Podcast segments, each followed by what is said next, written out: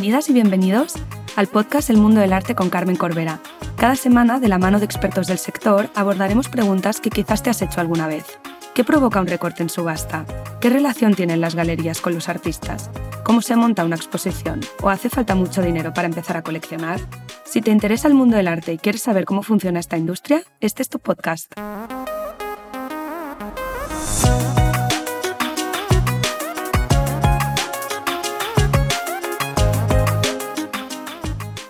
Hoy me acompaña Laura Cerratomera, historiadora, comisaria y restauradora de moda, para hablar del estudio de la historia de la moda y el comisariado de exposiciones. Laura es la comisaria de la exposición Sibila, El hilo invisible, que se puede visitar en la sala Canal 2 de Isabel en Madrid. Ha sido coordinadora de montajes de exposiciones de moda, entre los que destacan la de Jean-Paul Gaultier o Yves Saint Laurent en la Fundación Mafre, y también tiene una amplia experiencia en la restauración de textiles, em, entre los que también destacan el de Fortuny en el Museo del Traje. Y por último, también ha sido profesora de Historia de la Moda del siglo XX en el IED de Madrid. Em, gracias, Laura, por aceptar la invitación al podcast. Em, Muchas gracias a ti. Para mí es un honor tenerte como invitada para hablar de, de, este tema, de la historia de la moda. Em, la verdad que a mí personalmente es un tema que me interesa muchísimo, o sea que para una experiencia personal ya, ya es increíble y también porque me apetece y creo que es importante poner en valor la labor que haces en tantas cosas y tantos palos que tocas dentro de la moda y la historia de la moda. Em, me gustaría empezar esta conversación conociéndote un poquito más y preguntándote ¿Por qué decidiste especializarte en el estudio de la historia de la moda? Si es algo a lo que llegas o es algo que desde muy pequeña mm, sabías o no sé, ¿cómo llegaste a, este campo? Mm, en mi caso no es porque desde pequeña yo tuviese una vocación loca con esto, ¿no? no ni siquiera me recuerdo como una apasionada de la moda de pequeña o de adolescente, tampoco. Em, pero empiezo a estudiar historia del arte em, y, y, al principio yo tenía claro que no quería ser profesora. Luego acaba siendo profesora y me encanta. Eh, pero al principio no era una opción y me atraía mucho el mundo de la conservación. Eh, y por ahí de repente aparecieron los estudios de conservación textil, que es algo que ahora ya hay cada vez más eh, y hay muchas, e incluso escuelas públicas que en este momento eh, forman en conservación textil, pero que hace veintitantos años eh, pues no, ¿no? Y de repente apareció eso por ahí y me atrajo y decidí mm, estudiar también conservación textil. Y a través de la conservación, em, la conservación textil en realidad es muy amplia porque abarca todo el mundo textil, desde una alfombra, una bandera, un lo que sea, ¿no? Eh, pero eso me llevó a empezar a trabajar con colecciones de moda. La primera vez que trabajé así, o que el, impacto que más me causó una colección de moda fue eh, lo que entonces era fundación, la Fundación Valenciaga, que hoy es el Museo Valenciaga Etaria. Wow. Y claro, llegué allí y de repente me encontré con la obra de Cristóbal Valenciaga y fue, o sea, para mí eso fue un punto de inflexión. Y fue lo que me planteó que quería estudiar, que quería seguir formándome. Y por un lado, quería, eh, me interesaba el mundo de las exposiciones, pero por el otro lado me interesaba profundizar en la historia de la moda. Entonces empecé a, estudiar mucho la figura valenciana, luego empecé ya a tocar otras cosas dentro de la historia de la moda y a la vez pues me hice un máster en exposiciones porque no sabía muy bien cómo iba a acabar todo eso, pero moda, exposiciones, historia de la moda, conservación, todo eso para mí iba teniendo un interés y un sentido que me hacía tirar por ahí. Entonces, bueno, yo llegué así, ¿no? No, no fue desde pequeña ni mucho menos, pero fue, bueno, me fue apareciendo, ¿no? Y, en, y como comisaria de exposiciones de moda, ¿tu función cuál es exactamente? ¿Se parece a la de una comisaria de una exposición de arte? Y también cuando pensaba en esto pensaba, ¿cómo se consiguen las prendas? ¿Esto suele ser de colecciones particulares o...? Mm, hay de todo. La función es muy parecida eh, a la de una, un comisario de una exposición de pintura eh, o de cualquier otro tema, ¿no? Porque al final el comisario eh, lo que hace es tener un, dar una visión sobre un tema en concreto, un artista concreto, un periodo concreto, ¿no? y orquestar de alguna manera que todo eso se materialice en lo que es una exposición. las, las obras si te pongo el ejemplo de, la exposición que va a arrancar ahora el día 27 de Civilar y lo Imposible, pues las obras vienen tanto de instituciones como de mm, prestadores particulares. Entonces, eh, bueno, pues ese es un gran trabajo dentro de, lo que es el comisariado de una exposición, que es, eh, bueno, investigar qué es lo que hay disponible para seleccionar aquello que te va a permitir contar la historia que tú quieres contar, ¿no? Tu visión, en este caso, pues, en concreto, mi visión sobre el trabajo de Sibila. Claro. ¿Y, la, ¿Y los eh, particulares se sorprenden cuando haces este tipo de, de pides este tipo de préstamos o ya son personas que están acostumbradas a que se le hagan este tipo de... De todo, generalmente no. Generalmente eh, el particular eh, y más con moda, que es como algo que tienes, claro, la moda también es curiosa porque todos tenemos ropa en nuestro armario, ¿no? O sea, no todo el mundo tiene unos cuadros, no sé, en casa, pero todos Claro, por eso, por eso pienso. Sí que es verdad que si tienes alta costura o algo, pues obviamente es como una obra de arte, ¿no? Entonces quizás no te sorprende tanto pero no sé, me, parece curioso. Se o sea, se sorprenden, yo creo que se ilusionan mucho, por un lado, se sorprenden de que eso que para ellos eh, es una prenda que tienen cariño, que muchas veces ya no usan, pero la guardan porque tienen, ¿no? Pues porque hay una vinculación emocional de alguna manera con esa prenda. Eh, se sorprenden mucho les hace ilusión eh, poder participar. Y mi experiencia, desde luego, es que la gente Mm, se entrega eh, generosa. A, la, causa, sí, y hay mucha generosidad. Es verdad que no entienden todo lo que hay detrás, ¿no? O sea, que hay que explicarles pues que, mm, que no te van a traer ellos el traje, que no te lo van a traer ellos en una bolsita, sino que se va a hacer un acuerdo de préstamo, que esa pieza va a estar asegurada, em, que va a ir una, una empresa especializada de transporte a recoger esa pieza, ¿no? Y, y claro, es, eh, si es chocante, pues ¿por qué es esto? Porque es algo que tú haces así, sacas la percha de tu armario, pero aparece una empresa de transportes de obra de arte con guantes blancos, claro, con una caja de madera, eh, ¿no? Y, de repente eso cobra otra dimensión. Claro. bueno, todo es el contexto de dónde, de cómo lo mires, ¿no? ¿Y crees que mm, gracias a estas exposiciones que se están haciendo a lo largo de los años, porque, claro, deben haber coleccionistas también, ¿no? De, este tipo de, piezas que hayan ganado conciencia de, la importancia que es también el coleccionar piezas de moda o, no sé, familias que supongo que también han desaparecido muchos de estos, no sé, estoy pensando en Valenciaga por eso, ¿no? por ejemplo, Mm, muchas, de sus creaciones quizás ya no, ya no existen. Seguramente mm. porque precisamente, bueno, a lo mejor la alta costura, como dices tú, bueno, pues es una cosa que a lo mejor la, la, la mm, vestido la madre, la abuela y se la ha pasado a la madre. Y bueno, pero aún así hay muchas cosas que desaparecen porque la ropa en principio es algo que nace y que muere, ¿no? Que, que tiene una vida útil, por decirlo así.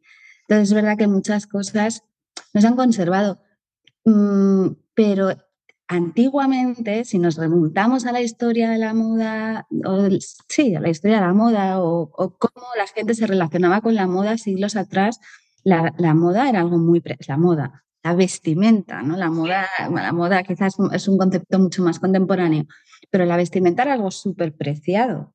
O sea, eh, incluso la ropa o los retales de tela eh, se metían en las herencias, ¿no? Porque, porque ahora compramos muchísima ropa, pero antes tenían, este, la gente tenía muy poca ropa en casa y era, un, y era algo valioso que se conservaba, ¿no? Que se heredaba, que se reutilizaba, que se arreglaba y al que se le daba mucho valor. Entonces, bueno, o sea, hay, hay un, y a la vez es un material que se degrada con facilidad. Claro, que justo ahora, cuando hablabas, pensaba en, en la restauración de, de, estas piezas, que si al final lo que has dicho, ¿no? De que la moda nace y muere, ¿por qué restaurarla? ¿Por qué conservarla? ¿Por qué, o sea, cuál es tu, ¿no?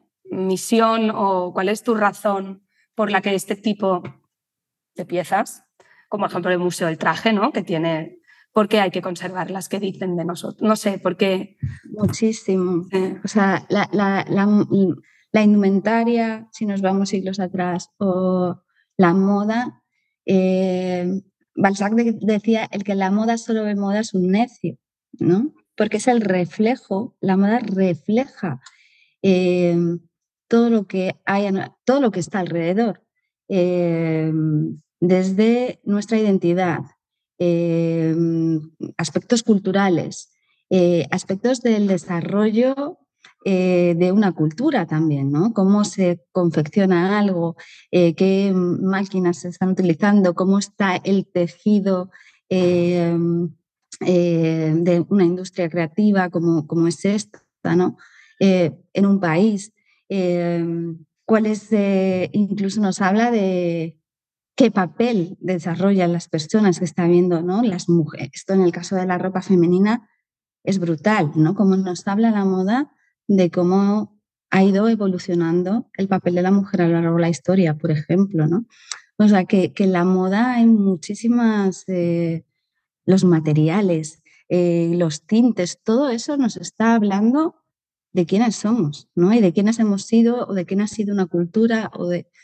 Eh, hay muchísima información, muchísima información que podemos ver a través de la indumentaria, como, como eh, si cogiésemos también, ¿no? Como lo vemos en la pintura o como lo vemos en un arte aplicada, o mm, pues la, la, moda es exactamente igual. A través de ella podemos ver un montón de, de cosas. Mm.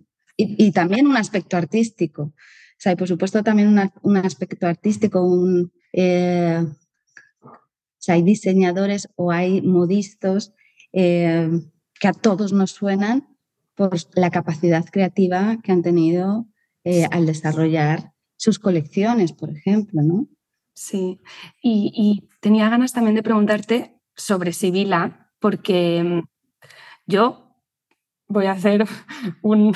O sea, me sonaba el nombre, pero hasta que no me he puesto como a leer más, realmente no sabía la importancia que había tenido mm, en la historia de la moda y me gustaría que si nos pudieses explicar quién es Sibila, por qué es tan importante y por qué ahora eh, esta retrospectiva. Mm, me hace muchísima ilusión que me digas esto, ¿sabes? Porque sí, me hace muchísima ilusión porque a ver, eh, yo soy admiradora de Sibila desde hace años. Yo creo que después de Valencia, de, esa, de ese choque ¿no? que de repente tuve con Valenciaga, decir, pero bueno, ¿quién es este señor? ¿no? Eh, eso me ha pasado también con Sibila. Y, y, me doy cuenta que, hay una generación, que ya hay generaciones a las que Sibila les queda muy atrás. Me hace muchísima ilusión en esta exposición y es verdad que aquí pienso muchísimo en mis alumnos, ¿no? porque tengo ese um, vínculo también con ellos como, bueno, como reflejo de la generación más, más joven, más joven que yo, ¿no? Eh, decir, ostras, qué ganas tengo de que los jóvenes descubran a Sibila. Porque los de mi generación y generaciones anteriores a, las a la mía tienen, sienten una admiración que es increíble por su trabajo. La gente está emocionada con que llegue esta exposición. Yo tengo también muchas ganas de que se descubran, la descubran los más jóvenes. Y Sibila, pues Sibila yo diría que es la mejor diseñadora que ha dado este país. En realidad ella nace en Nueva York, lo que pasa es que desde muy pequeñita eh, se instala en España con su familia. Eh, y Sibila aparece en escena, por decirlo así, en los años 80, en ese momento tan especial que se vive, que se vive pues porque acabamos de entrar en la democracia Em, Madrid en concreto, aunque no solo Madrid, pero bueno, la fama está la movida eh, madrileña. Sí. madrileña, que, no solo madrileña, pero madrileña, ¿no? Em, pues la, Madrid ya estaba adolescente cuando Sibila estaba adolescente. Esto lo dice mucho ella, ¿no? Yo estaba adolescente a la vez que Madrid estaba adolescente. Y, lo que se vivía ahí era una especie de efervescencia y de muchas ganas por parte de una generación muy joven eh, de hacer propuestas diferentes, eh, de divertirse, de, colaborar con los amigos. Em, y había un permiso además para que cada uno fuese quien quería ser. ¿no? Eh, y en este contexto surge ella. Y, y surge, pues eh, lo primero que hace es ir haciendo cosas para sus amigos, que las va vendiendo por los bares, por la sala Sol, por, en fin, por esos locales míticos de Madrid. Eh, y en el año 83, em, pues él tiene la, la, posibilidad de hacer un desfile en un pabellón, en un pabellón deportivo que, pertenecía a, eh, bueno, pues a la familia Alba, uno de los hijos de la duquesa de Alba en concreto, donde presenta un desfile. ¿no? Y ese desfile, en ese desfile ya se vio que ahí había algo muy especial. Y esto es en el año 83 y Sibila todavía se empeña en que ella quiere hacer cosas artesanales y que las vistan sus amigos y que no quiere hacer ropa para gente que no conozca, ¿no? Porque ella quiere tener esa conexión de hacer algo para alguien. Eh, pero bueno, en realidad es tal eh, la atención que toman sus oportunidad, claro, mm. que enseguida le empiezan a, a intentar convencer de que empiece a producir de forma industrial. Y empieza con una empresa en España, pero ya en el año 87 da el salto a Milán, con una superindustria italiana del mundo que era los Gigo, que producían a Jean-Paul Gaultier, por ejemplo, y distribuían a Jean-Paul Gaultier. Eh, y en el año 89 firma con unos japoneses, con Itokin, con los que ya sigue trabajando 40 años después, o casi 40, sí, 40 años después, ¿no? Casi no, en el 89, 30 y tantos años después. Eh, y se convierte en una diseñadora eh, internacional. Y desfila en Milán, desfila en Tokio, sus prendas se venden en, Nueva York. ¿Y qué mm. la hace tan especial? O sea, porque también me preguntaba, ¿qué hace de alguien un buen diseñador? Sí. Para en ese momento estaba haciendo algo que nadie hacía o... su propuesta fue distinta. Eh, estábamos en los, o sea, cuando ella aparece en los 80 hay un momento como que en cierta manera recuerda un poco al momento actual en el sentido de la logomanía, ¿no? De esta logomanía sí. Eh, vemos también ahora, ¿no? De los power shoot, eh, toda esta cultura del consumo, ¿no? Donde hay cierta agresividad, por decirlo así, en la moda, ¿no? Como reflejo un poco de esa agresividad del mundo laboral, de la cultura yuppie. Bueno, podríamos hablar así como, esto es como muy por encima, ¿no? Eh, pero ella lo que hace es proponer una cosa muy distinta. Eh, son como prendas mm, que por supuesto hay algo que les ves que son, no tienen un punto ochentero en algo, porque por supuesto son, son de esa época. Em, pero es una propuesta para una mujer muy distinta.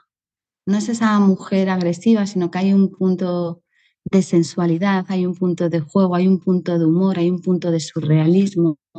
Em, em, los colores son distintos. Eh, la sensación es un poco en que nos está metiendo en unos mundos mágicos que ella, que ella va creando, ¿no? De alguna manera, o que ella, en los que ella de alguna manera vive. Em, y la hacen tener una, una, personalidad muy diferente, muy especial a lo que se estaba viendo en ese momento. Y con una creatividad muy única, con una creatividad muy única, porque porque, es, porque, porque la tiene, ¿no? Ella es, un, es una genio en el mundo del diseño. O sea, tiene una Qué pena que no se puedan poner fotos en el podcast de, de, sus prendas para que la gente lo vea, porque solo como hablas ya eh, es un gusto, sí. Y luego, pues, eh, pues esto es en los 80, pero en los 90 ya, que está toda consolidada, ¿no? Ella, mm, pues también es, es muy valiente, porque mm, decide que se retira de las pasarelas, que no quiere entrar en eso, que, que, le resulta muy agotador. ¿no? Algo que, reflexiones que estamos teniendo ahora, en realidad. Reflexiones que han venido mucho más tarde y decide que ya no quiere estar tan, eh, tener que estar tan expuesta a los medios de comunicación, que es algo como que parece que se exige a los diseñadores de alguna manera, ¿no?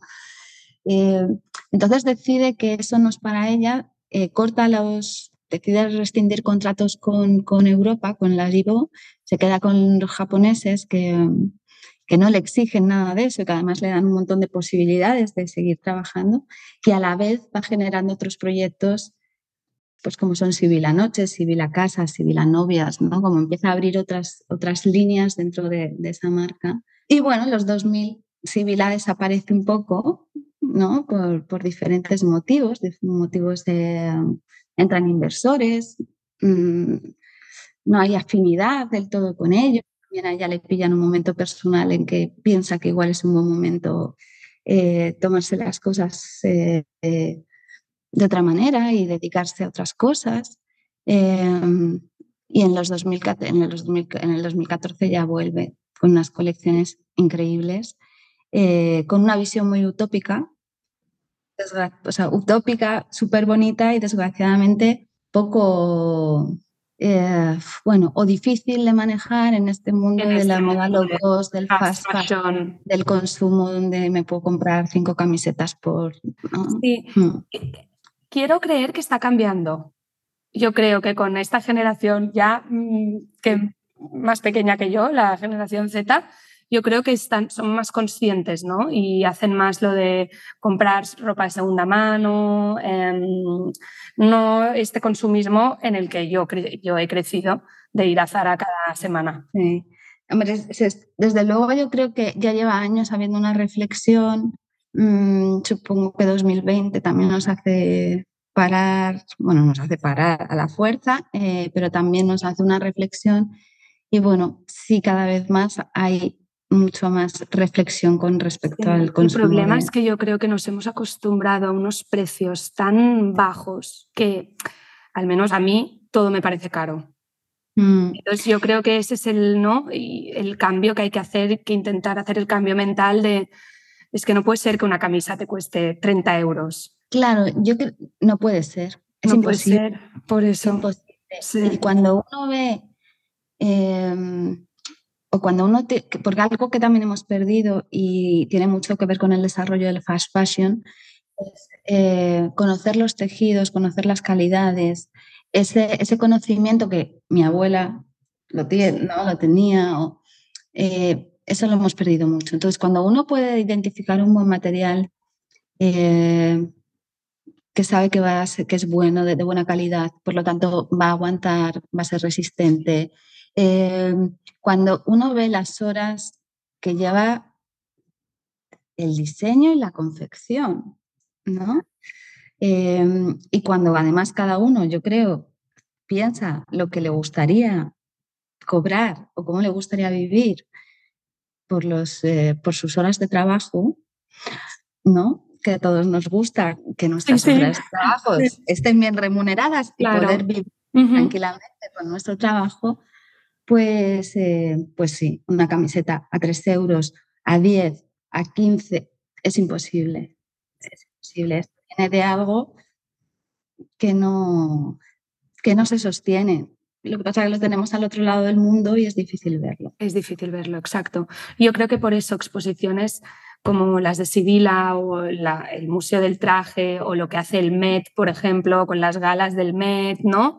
O el Victorian Albert en Londres, que al final, no sé, yo creo que es como mm, esta función de educar ¿no? y, de, y de ver que la moda mm, no es de usar y tirar, como estamos acostumbrados. Y, bueno, a ver.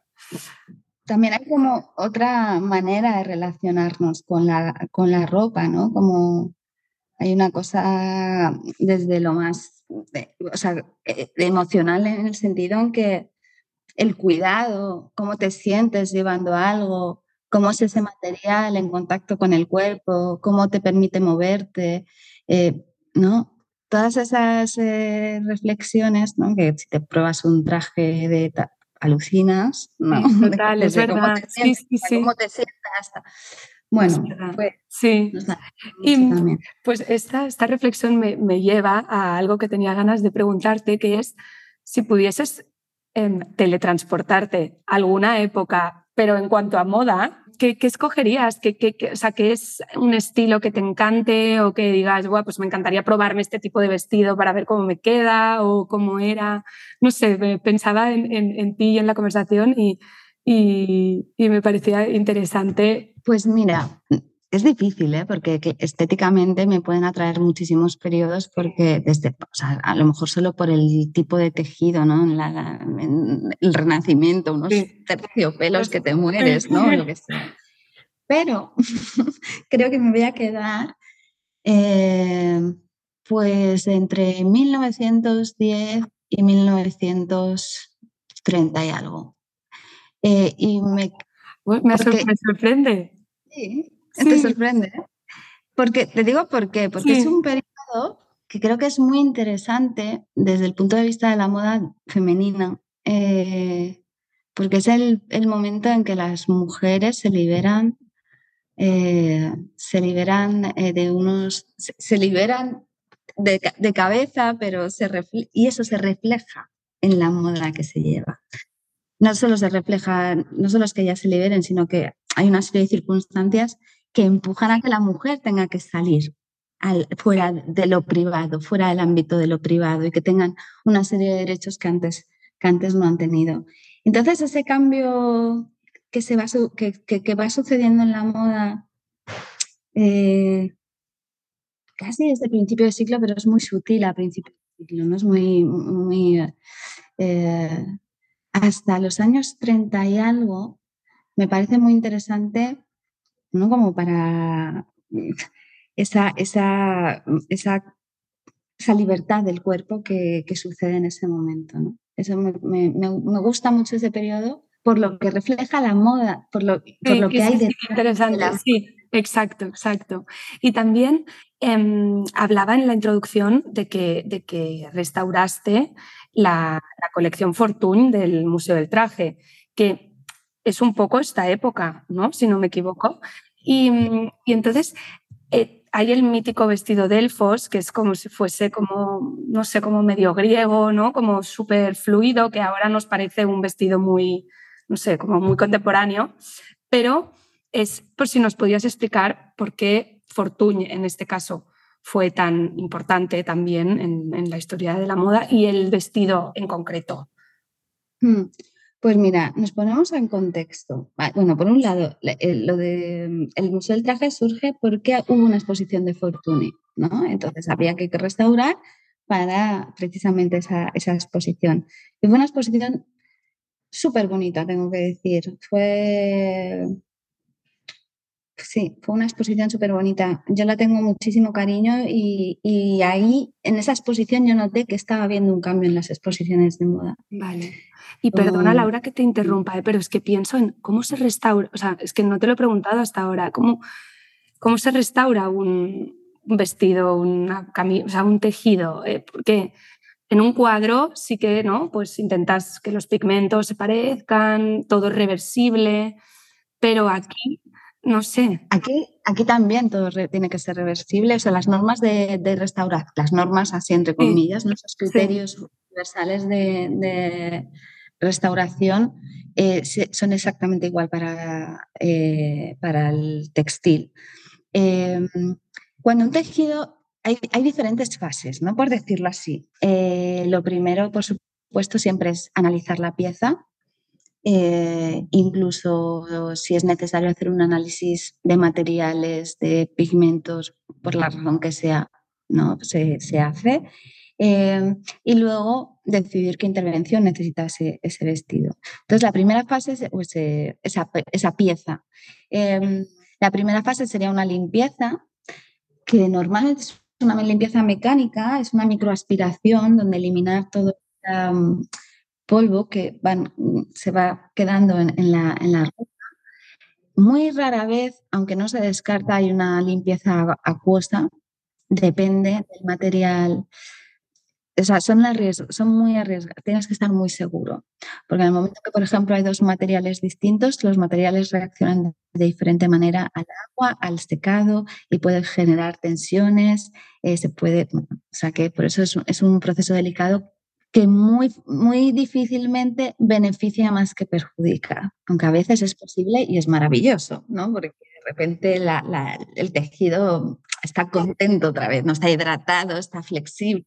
Entonces, cuando eso no es viable eh, y solo se ha microaspirado la pieza, lo que se hace es una hidratación con vapor de agua y con esa hidratación, y siempre en plano, ¿vale? No, se va lo, lo que en restauración llamamos alineando los tejidos. Si tienes la imagen de un telar, o si todos tenemos la imagen de un telar, siempre tenemos los hilos de la urdimbre, que son esos hilos tensados eh, verticalmente, y los hilos de la trama que van configurando el tejido. ¿no? Pues alinear es devolver esa ortogonalidad a esos hilos a través del vapor con ayuda de pesos, alfileres entomológicos. ¿no? Eh, es un proceso muy bonito porque es muy agradecido y además el tejido se hidrata. Y luego, pues si hay daños como desgarros, laguna, ¿no? Pues que hay un agujero en una, ¿no? o hay un, eh, o un desgarro, ya se interviene eh, mediante costura. Lo que pasa es que los puntos que se hacen en restauración son unos puntos especiales de conservación. Eh, se tiñe un soporte en un tejido que cumpla que sea afín al tejido que necesita ese soporte, el tejido original, y lo teñimos de un color que quede integrado con el color del tejido. Y se fija con esos puntos de conservación. Es decir, no te lo podrías poner en la calle porque esa intervención fácilmente con una vida normal nos, sirve, pero sí, si, si, eh, devuelve de alguna manera la estabilidad al tejido que va a ser conservado en las condiciones adecuadas. Y Fortuny, ¿no? Esto es lo otro que me preguntabas. Pues es muy, a mí este ejemplo de Fortuny del Delfos me encanta.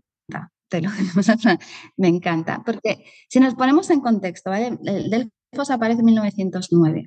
En 1909 las mujeres, la mayoría está vistiendo, eh, lleva un corsé, ¿vale? Está este corsé de principios de siglo y que empieza, es verdad que empieza a desaparecer o empieza a ser muy denunciado ya desde final, muy finales del 19 por los médicos feministas, etcétera, pero sigue siendo una pieza eh, que usan las mujeres y que es casi como le llamaban como eh, la silueta en ese, ¿no? Porque como de alguna manera saca, levanta la tripa y hace como una forma muy de pecho de paloma y luego resalta mucho el culo por detrás, ¿no? Es esa invertida. Eh, que encima debajo del corsé llevas una prenda, el corsé, luego eh, las prendas interiores y luego pues es un traje de día, estás llevando pues una falda que llega hasta, te tapa hasta los pies eh, y una chaqueta muy entallada, ¿no? Que resalte esa silueta en ese.